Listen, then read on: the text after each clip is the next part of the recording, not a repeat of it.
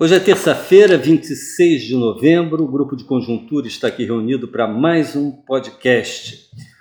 Hoje temos dois temas a tratar: é o, a questão da taxa de câmbio, que por razões óbvias, né? E o, a questão fiscal, no, no que se refere à questão fiscal, o desbloqueio dos recursos orçamentários que estava contingenciado até aqui. É, em relação ao câmbio, eu gostaria de primeiro fazer uma consideração assim, mais geral, né, de que ah, é, é, claro que todos ficam assim bastante é, é, é, é surpresos, né, e, e, com uma alta, uma escalada do câmbio que vem ocorrendo recentemente, em particular no dia de hoje. Mas vamos tentar pensar aqui, em primeiro lugar, que fatores é, é, podem contribuir para o câmbio estar num nível mais alto ou num nível mais baixo, né? independente dessa flutuação de mais curto, curto prazo ou curtíssimo prazo. Então, é, eu queria chamar a atenção aqui, em primeiro lugar, para alguns fatores estruturais que contribuem para uma cotação do dólar mais alta no presente, como se referiu o ministro Paulo Guedes, do que foi no passado, digamos, em anos passados. É, em primeiro lugar, um primeiro fator estrutural é, é, a redução do diferencial de juros entre o Brasil e os Estados Unidos, que a 2016, portanto há pouco tempo atrás, era de 14 pontos percentuais e que agora foi reduzido para 3,5 pontos percentuais. Isso aqui eu estou me referindo à taxa básica de juros. Essa forte redução da, do diferencial de juros ela tem consequências sobre os fluxos de capitais para a economia, sobre a atratividade de investimentos na economia brasileira. Isso já é visível. Os fluxos de investimento em carteira se tornaram negativos, em particular o fluxo de investimento em títulos né, se tornou negativo, tanto pela redução da entrada de recursos para aplicar em papéis brasileiros, como também pelo pagamento antecipado de dívida externa por empresas brasileiras, com o intuito de substituir dívida interna por, dívida externa por dívida interna, que agora ficou mais barata. É, um outro fator, não chega a ser estrutural como o primeiro, mas é um fator de, de, que tende a durar, tende a ficar conosco durante bastante tempo, é o aumento do déficit em transações correntes do balanço de pagamentos. Isso está acontecendo por conta da retomada do gradual aqui do nosso crescimento econômico, que está fazendo as importações se elevarem, é, ao mesmo tempo em que as exportações estão caindo por causa da contração do comércio internacional e da queda dos preços das commodities. Né? Então, esse descompasso entre o que está acontecendo aqui dentro e o que está acontecendo lá fora está é, produzindo uma piora das transações correntes do país. Se o crescimento continuar, esse processo tende a, a, a continuar em operação no ano que vem e no próximo. Agora, é fato que existem também fatores estruturais que contribuem para uma cotação mais baixa do dólar, e entre eles eu vou destacar aqui a queda acentuada do, do, do risco país. Né? Então, se de um lado a diferença de juros caiu, por outro lado diminuiu o risco país, o que torna o, as aplicações, os investimentos no Brasil também mais é, atraentes. Né? Então, isso aí, esse, a nossa visão, na verdade, é particular nossa, de muitos economistas, é, é que esses fatores relacionados à, rentabilidade, que é os juros mais baixos no Brasil, bem mais baixos no Brasil, tendem a predominar sobre os demais fatores, né? de forma que o nível, o nível mais elevado da taxa de câmbio seria justificado. Agora, que, que nível é esse? Em que, em que ponto nós estamos hoje em relação a, a, a, a taxa de câmbio. É, é interessante para esse propósito a gente fazer uma breve comparação com o nível da taxa de câmbio observado em anos, em períodos passados. Para fazer isso, eu fiz aqui uma, uma conta calculando a taxa de câmbio do passado com os preços de hoje, isto é, eu corrigi os valores do passado é, retirando a diferença entre a inflação interna e a externa. Em relação aos Estados Unidos, não? Isso, sempre em relação aos Estados Unidos. Estamos falando aqui de taxa de câmbio bilateral entre o real e o dólar. É, bom, fazendo essa comparação, quer dizer, recuando aqui por um período de 25 anos, quer dizer, tomando aqui o, o, o período do plano real, que acabou de completar 25 anos, a gente observa o seguinte, que durante esse quarto de século, é, nós observamos é, um período de 25, 20% desse período, ou seja, quatro anos e meio, a taxa de câmbio esteve acima de R$ 4,21 a preços constantes, né? É, que era a cotação de ontem. Né? É, e 80% do período ela esteve abaixo desses R$ 4,21 de ontem. Então, a, a gente pode dizer que por esse critério nós estamos com uma cotação já aparentemente é, bastante é, alta, embora não seja a da mais, a, as, as mais altas da nossa história é, recente. Né? A, a, propósito, o pico da taxa de câmbio foi observado num momento de grande, né, de grande é, risco político, etc., que foi outubro de 2002. Essa taxa chegou a R$ 7,24 por dólar a preços de hoje. É, outra comparação que é importante para a gente entender o que está ocorrendo com a taxa de câmbio na atualidade é, é com as moedas do, das outras economias emergentes, ou seja, com os nossos, com economias semelhantes às nossas, à nossa. Fazendo essa comparação, a gente pode identificar o que, que é, é, é que a gente chamaria de idiosincrático brasileiro, o que, que é, é um fenômeno mais geral de todos os emergentes. Nesse sentido, a depreciação do real nesse ano até ontem era de 8,6% e das economias emergentes, excetuando a China, 7,2%. Então, uma, a, diferença de 1,5 pontos percentuais, 1,5 pontos percentuais, o que a gente vê assim, que pegando um período como um todo, é, é, o Brasil seguiu mais a tendência geral do que, do que digamos assim, a taxa de câmbio brasileira seguiu mais uma tendência geral do que foi, do que foi explicada por fatores especificamente brasileiros. Embora, a gente vai comentar já já, há momentos em que não, que isso não ocorre.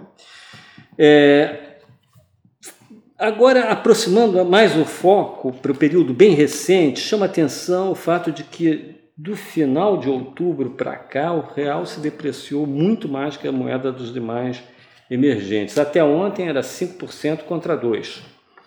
É, hoje aumentou muito isso com, essa, com, essa, com esse salto que é, até agora há pouco estava em R$ 4,26. Né? Como é que se explica esse descolamento?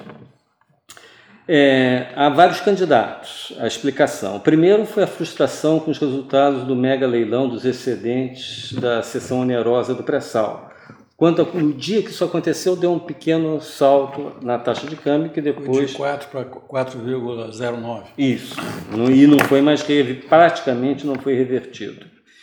É, o segundo ponto, que nos parece muito importante, foram as grandes manifestações de massa que desestabilizaram diversos governos na América Latina, no resto do mundo também, mas o que importa aqui mais para a gente é, são os casos da, de muitos países da América Latina, Chile, Colômbia, é, Bolívia e assim por diante. É, e o sinal amarelo que isso acendeu em relação à possibilidade de ocorrer o mesmo no Brasil. Né? É, esse último risco foi percebido pelo mercado como tendo crescido a partir da decisão do STF sobre prisão em segunda instância, né? e, a, e o consequente retorno de Lula ao jogo político doméstico, apontando suas baterias contra a política econômica em curso. E defendendo explicitamente. Bom, é, quanto a esse aspecto da, da turbulência da América Latina e a indagação se isso chegará ao Brasil ou não, e o impacto que você comentou sobre a decisão do FTS e a soltura do Lula, É, o, o, a questão aí é que o Lula é um líder, a, a oposição até aqui diria, diria que estava mais ou menos, estava acéfala, e o Lula é um líder de muito peso e que é, é, na saída da cadeia tem mostrado na sua atuação que vai dirigir, como você falou, as baterias contra essa agenda econômica que está em curso no país e, além do que, fez convocações explícitas do povo para, para reagir a essa política a, a, com manifestações como as ocorridas no Chile. Mas o, o, ponto que eu queria, e claro que isso então é um, é, gera o aumento da percepção de risco em relação à, questão da, da, da, viabilidade, de uma, da continuidade da agenda econômica no, e sua aprovação no Congresso, então gera um ruído em relação a esse tema. Mas o ponto que eu queria destacar, eu acho só complementando o que o Francisco colocou, é que é, é, se por um lado, como ele disse, a desvalorização acumulada do ano do real não é nada muito diferente de outros emergentes, o que sim marca a nossa diferença em relação a outros emergentes é que há uma, tem havido uma grande volatilidade do câmbio ao longo do ano. É, e, e essa volatilidade é, eu diria que está fortemente associada à percepção sobre, está fortemente a momentos de mais otimismo ou mais pessimismo em relação ao andamento da agenda econômica, em particular da, do ajuste fiscal estrutural que está em curso. Momentos de mais pessimismo, a gente viveu, por exemplo, no período do, do, do Bolsonaro, ali de, na, nas turbulências dos primeiros meses de governo, é, onde havia um certo pessimismo em relação a, relação muito conflituosa dele com o Congresso, um certo pessimismo em relação ao andamento da reforma da Previdência, foi um momento exatamente de descolamento do, do real, do, da taxa de câmbio em relação a outros emergentes. Agora, no, no momento recente de outubro, quando a gente viveu o contrário, a conclusão da, da reforma da Previdência com a sua aprovação em segundo turno no Senado, a gente viu exatamente a despeito dos juros muito baixos e até tiveram rodada adicional de queda em outubro, o que a gente viveu em, em outubro foi uma apreciação significativa do real. E agora o risco político que está por trás, que é um dos componentes dessa alta do dólar em, em novembro, é, é, pode ser lido muito como um risco político em relação à continuidade das reformas e como ela, e sua viabilidade política no Congresso mais à frente. E como então, ressaltar, cara, que essa continuidade dessas reformas ela é fundamental. Sem isso, o cenário, sem isso, o cenário de, ah, de consolidação de juros baixos e, e consolidação da retomada do crescimento é. irá para o espaço, na verdade. Então, nós estamos falando de uma coisa, uma questão decisiva e esse sinal amarelo do, do, do mercado, vamos chamar assim, tem a ver com essa preocupação em relação ao andamento das reformas. Então, e, só, só para completar o seguinte, essa volatilidade do câmbio é também um importante fator adicional, além da redução do diferencial de juros, para o fluxo cambial negativo. Porque não nos esqueçamos que para o investidor estrangeiro, quando ele aplica em ativos no Brasil, seja na bolsa, seja em renda fixa, o que importa é a rentabilidade dele na sua, em dólar.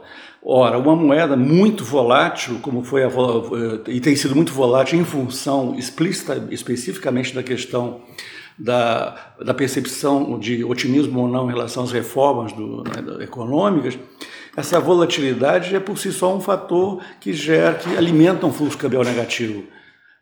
Alimenta o fluxo cambial negativo porque, enfim, é, os investidores estrangeiros se sentem menos atraídos a investir no país porque tem uma incerteza muito grande sobre o, seu, retorno das suas aplicações financeiras. O Caio, sobre essa questão da, da influência da, da, da política da, é, e, e, e, o risco né, das reformas, é, da continuidade, sobre a continuidade das reformas, quer dizer, o, o evento de hoje no mercado, quando o câmbio saiu de 4,21 ontem para até agora há pouco 4,26 ou 4,27, né? Ele tem sido atribuído a, a, duas declarações do Paulo Guedes, mas uma delas, que tem a ver, tudo a ver com o que a gente estava falando, com você estava falando aqui, é, foi aquela declaração dele se referindo a, a, ao aumento da polarização e da radicalização política, e que, em meio ao comentário que ele fez sobre isso, ele de um lado, se referiu às declarações de Lula e de outro se de, referiu a declarações do outro lado do espectro político, aludindo ao fantasma do AI-5. Isso aí gerou imediatamente uma reação muito grande do STF ao, ao, aos, Congresso. ao Congresso, enfim, uma reação muito negativa por tocar nesse nome né, maldito, o AI-5, né?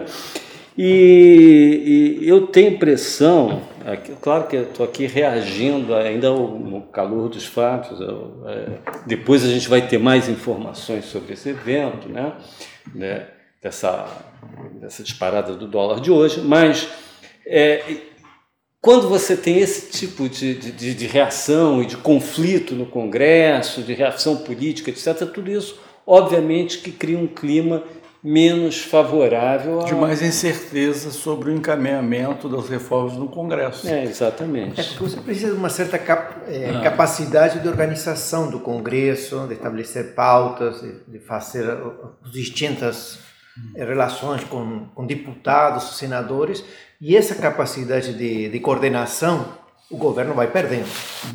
Exato. É Mas vamos agora tratar de uma algo um pouco mais suave, digamos assim, porque menos afinal de contas. Menos controverso. Menos, menos controverso. Porque se trata de um desbloqueio. O bloqueio de recursos públicos é sempre muito controverso, mas o que aconteceu foi um desbloqueio total, a Margarida estava aqui é. sublinhando para mim, total, total, dos recursos orçamentários que estavam contingenciados. Né? É, e, e lá em março desse ano, né, o governo, como faz todos os anos, ele fez um contingenciamento de 34 bilhões de reais no orçamento, isso é comum. E ao longo do ano, normalmente, ele descontingencia. Só que neste ano, dadas as nossas frustrações receitas, por um crescimento menor do que o esperado, o governo só conseguiu fazer esse descontingenciamento mais recentemente, a partir de setembro. Então, são 34 bilhões de reais que foram totalmente né, colocados à disposição dos ministérios e à disposição das emendas individuais parlamentares, e isso certamente vai implicar num aumento aí, né, um estímulo adicional à demanda que a gente tem na economia. Fora isso, então, quais são os grandes números que decorreram dessa última avaliação bimestral do orçamento? Os gastos primários do governo central poderão, deverão aumentar em torno de quase 8%, incluindo aí a transferência que a União fez a estados e municípios no valor de 11 bilhões de reais, decorrentes da sessão onerosa. Né? Como vocês sabem, uma parte dos recursos que ingressaram via sessão onerosa foram é, distribuídos a estados e municípios, isso vale 11 bilhões de reais. O Congresso optou por não incluir esse gasto como sujeito ao teto. Então, esse gasto pode ser transferido para estados e municípios que estão precisando muito desses recursos e certamente isso vai impactar a demanda local, né? São gastos importantes para a economia. Mas então, esse aumento de 8% do gasto primário, a gente pode até estranhar como é que tem um teto do gasto que não permite o aumento do gasto.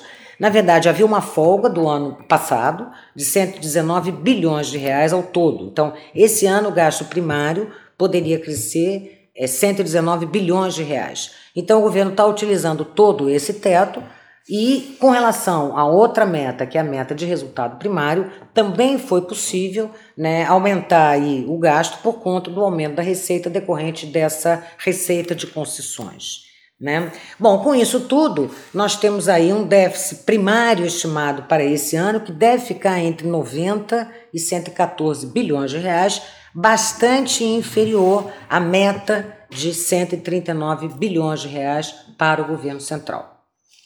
É, eu só queria fazer uma pequena observação, é que eh, com essa revisão agora desse novo relatório de avaliação de receita e despesa do governo federal, nós teríamos, então, como a Margarida falou, um crescimento aí da ordem de 8% do gasto público total primário, primário é. nesse ano em relação ao ano passado, incluindo nesses 8% esse, esses gastos que estão, não estão contabilizados no teto, mas são, são, são transferências para estados e municípios e lá virarão gastos, que é os tais 11 bilhões que a Margarida se referiu. Eu só queria chamar a atenção para um ponto que aí tem a ver com a nossa discussão sobre atividade econômica no momento e no futuro próximo. é que esse crescimento de 8%, por força do por conta de uma boa parte do ano ter havido um contingenciamento grande de, de gastos, esse, esse, esse, esse crescimento de gastos esse ano tá, tem, vai, ter uma, vai ter, afinal, uma distribuição no tempo onde ele está se concentrando no final do ano, na verdade. Uhum. É, então, é, é, isso significa que é, vai, é, uma injeção adicional de demanda por força de um, de um desbloqueio de dinheiro que estava bloqueado e que vai se concentrar no final do ano. É possível até que esses 8% de crescimento real do gasto e esse desbloqueio total dos 34 bi que estavam bloqueados, começaram a ser desbloqueados a partir de setembro e agora conclu, se concluiu o desbloqueio, é possível que, esse, esse, que esses gastos não sejam inteiramente efetivados. Isso a gente não sabe, pode ser que os ministérios tenham dificuldade de gastar, o governo autorizou esses gastos. Agora, pode haver o chamado fenômeno do empossamento e eles ficarem para o ano que vem, isso é uma possibilidade. Agora, o fato concreto é que a gente tem uma concentração de gastos bem significativo, incluindo esses 11 bi que foram para estados e municípios, agora nesse final do ano e provavelmente transbordando um pouco no início do ano que vem. Então a gente tem uma injeção adicional de demanda, um, digamos um componente autônomo de demanda importante é, para reforçar uma recuperação que cada vez está mais evidente que está em curso. É, pois é, até é, agora, até pouco tempo, a gente vinha fazendo a nossa análise da, da, dos determinantes da atividade econômica, mostrando que tinham alguns motores, que era basicamente o crédito e o que esse crédito alavanca, que é o consumo das famílias, a construção civil, etc., né? também ligado aos juros baixos, etc., mas que a gente contava com alguns fatores muito negativos, basicamente dois grandes fatores contracionistas. Né? O primeiro é o comércio internacional em contração, agora é dado, quer dizer, o, o comércio internacional está em contração. E o segundo, então, a demanda externa teria esse impacto negativo, e o segundo, o gasto, o gasto público, público também, né? Uhum. Será então que agora, pelo menos temporariamente, por um é, período curto, esse, esse segundo, esse, esse outro motor pode voltar a funcionar? É, é, é um efeito análogo ao FGTS, uma coisa de uma, uma, de uma vez só, concentrada no tempo, é um gasto que estava represado e vai ocorrer agora. E assim como o FGTS, a liberação dos 40 bi do FGTS para esse final de ano, ele funciona como um componente autônomo de demanda, que reforça os efeitos de outros componentes autônomos ligados à expansão do crédito, etc. etc. Então, a gente tem um, um conjunto de componentes autônomos de demanda, da demanda agregada, uh, reforçando a, recuperação da economia nesse, nesse final de ano, é. provavelmente transbordando um pouco no início do ano e, que. E a questão é saber se isso funciona como um gatilho para passar em marcha, pôr em marcha uma acelerar, né? Não, não, não é para pôr em marcha é, meca... é, os mecanismos é, endógenos. Endógenos, isso, claro. exatamente. O efeito acelerador, aumentando o investimento, isso, a, melhora do mercado de trabalho, Induzindo criando um ciclo virtuoso. Isso. Então, ocupação de capacidade ociosa também. Trabalho, o vigor do crescimento mais à frente vai depender muito desses mecanismos serem postos de realimentação, né? É, Desse, serem, serem postos em funcionamento.